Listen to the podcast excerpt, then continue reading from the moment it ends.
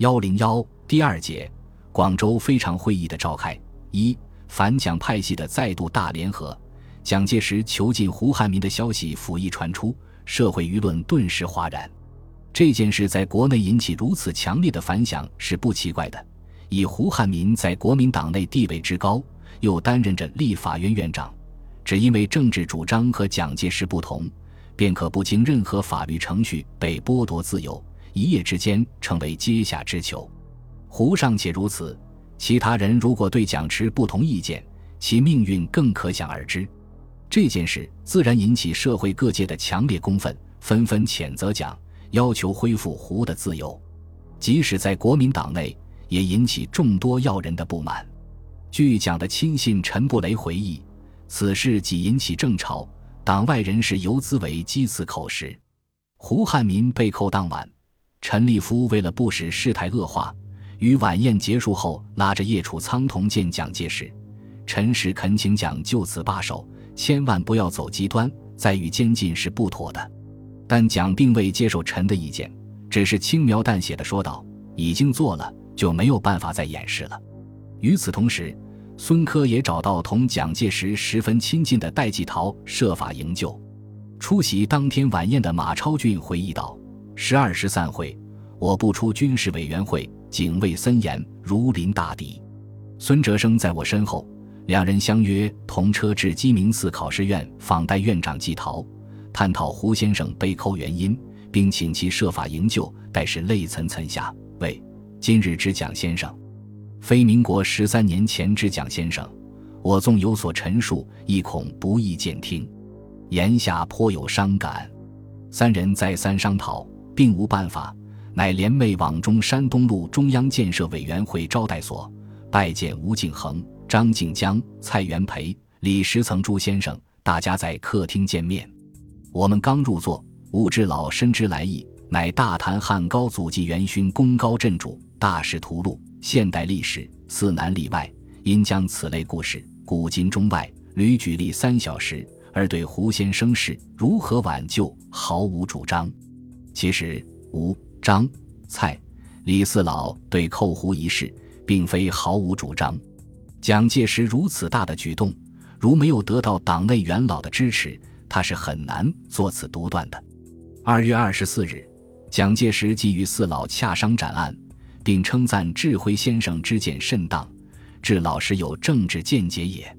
最初，蒋介石计划用中央监察委员会弹劾胡汉民的方式对外解释此事。为此，蒋于扣胡当天时前往汤山，与吴志辉、李时增、蔡元培等议事。会谈内容不得而知。但明显是蒋得到了四老的支持，且这四老皆中央监察委员。会谈当晚，蒋即扣胡于总司令官邸。随后，蒋向其他在座的党国要人解释时，吴、李、蔡、叶、戴诸军皆附其说。当时，最令蒋介石不安的是广东省政府主席陈明书及其所控制的十九路军和第八路军总指挥陈济棠的态度。为此，蒋于寇胡第二天致电当时在广东的国民政府文官长谷英芬，并转二陈，内称：中央昨日密提弹劾展堂案，其大意为本党尊奉总理遗教，召集国民会议，意义重大。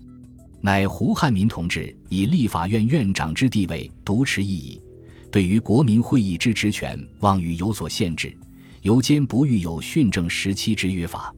是直欲总揽立法权于一己，借便任意回法，造行之司徒，而致无数国民与同志之牺牲于不顾。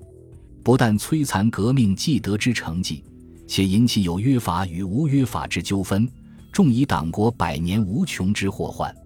胡同志身负党国重任，而越位失职，不自简述一致于此。且胡同志最近之言论举措，多足阻碍革命之进行。将易引起本党无穷之纠纷，尤难姑息做事。倘在不加检举，何以谢党国而安人心？等语。对于此事中无法处理，唯有从保全其硕、消弭纠纷方面以谋妥善。此后，蒋发觉以胡汉民自动辞职对外解释更为妥当。三月四日，蒋再次致电古英芬等人，即改口表示，胡展堂先生因对于国民会议坚决主张不得一级约法，终恐引起党国无穷之纠纷，简晚特予详细讨论。胡先生自以政见不合，愿此本兼各职，故于冬日往汤山暂住。同日，蒋介石晚宴立法院全体委员，也以同样方式解释，不再提及监察委员弹劾案了。此次胡汉民同志辞职时，各位或有不了解真相者，故本晚邀各位同志来此略述大概。不料胡同志竟不顾一切，突于上星期由宣传部以胡同志个人名义。正式发表国民会议不当议及约法问题之言论，中央同志于此甚觉不满。监察院某军欲提弹劾案，于负有政治职责，不得不从中调解，免起政治纠纷，并对该委员声明：政治问题由于负责解决，请君不必提起弹劾。故于上星期六日，邀集全体中委讨论约法问题。余谓：凡我中央同志尊重胡同志。故无事不可迁就，独于此大政方针，关于中国祸福与存亡问题，则不能不以去就力争。昔者总理常言，吾对汉民之主张，事事可迁就到十分之八九；但对于主义与大政方针有关者，则绝不迁就。此总理在日对中正与朱同志屡言之，中正是此约法大问题，绝不能以私情迁就，故当时声明。如胡同志以为中正约法之主张不对，则中正可辞职隐退。胡同志因自认其主张与中央同志相反，乃表示自愿辞职。但蒋氏此举并没有得到党内元老的一致赞同。三月七日，原本一贯支持蒋介石的戴季陶即借口为超度阵亡将士诵经，离京赴宝华山暂居，以示消极。八日。南京国民政府文官长谷英芬致电南京请求辞职，立法院秘书长李文范也借口养病留月不归，甚至连蒋介石的亲信陈立夫对此也不得不承认。从胡先生的观点来看，蒋先生只是一名中央执行委员会的委员，以党的风纪角度来看，胡先生是没有错的。假如我是一个法官的话，就法律上来看，我要说胡先生是对的。胡汉民被囚后，蒋介石最初还想封锁消息。自一日晨起，电报与京沪长途电话皆严密检查，消息无法传出。蒋介石二日在国府纪念周宣布胡汉民罪之演说词，也由总司令部通知各报不许登载，但只是包不住火的。蒋介石的结拜兄弟黄福在三月二日的日记中写道：“访唱亲兄。”德西念八晚届时，以请客为名，已将展堂看管。本日公债大跌，或系受展堂事之影响。最先公开反蒋的是国民党海外党部。据《华东日报》三月九日广州专电称，海外党部对胡颇有信仰。此次湖北监禁消息传出后，新加坡党部与其他三海外党部于五日发出反蒋通电。胡汉民被囚汤山后。并没有向蒋介石屈服，他只是向蒋要求允许常为自己看病的铁道部医官邓贞德前来照顾。他选择要邓来治病，自然是有其深意的。邓贞德是铁道部长孙科的亲信，通过邓的联络，胡汉民先后同孙科、古英芬等取得联系，嘱咐他们一定要在两广建立反蒋局面。在胡的授意下。古英芬便积极策划驻防广东的第八路军总指挥陈济棠发难反蒋。古英芬到广州后，一面暗中同孙科联系，利用孙科是孙中山儿子的声望，借以扩大反蒋派的声势；同时派人会晤已率军队攻入广西的陈济棠，希望他能与桂方西兵共同反蒋。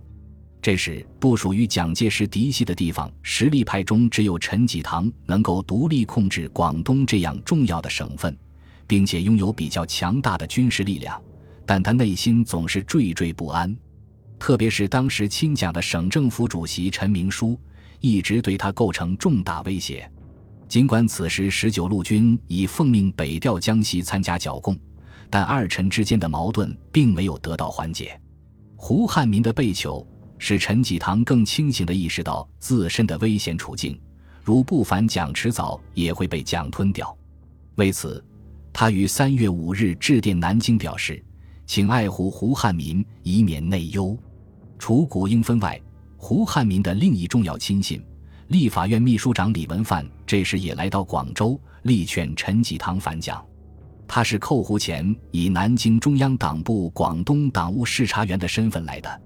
在这一次广东省党部的集会上，李就提议电蒋质问何故扣湖，反蒋空气逐渐到了表面化阶段。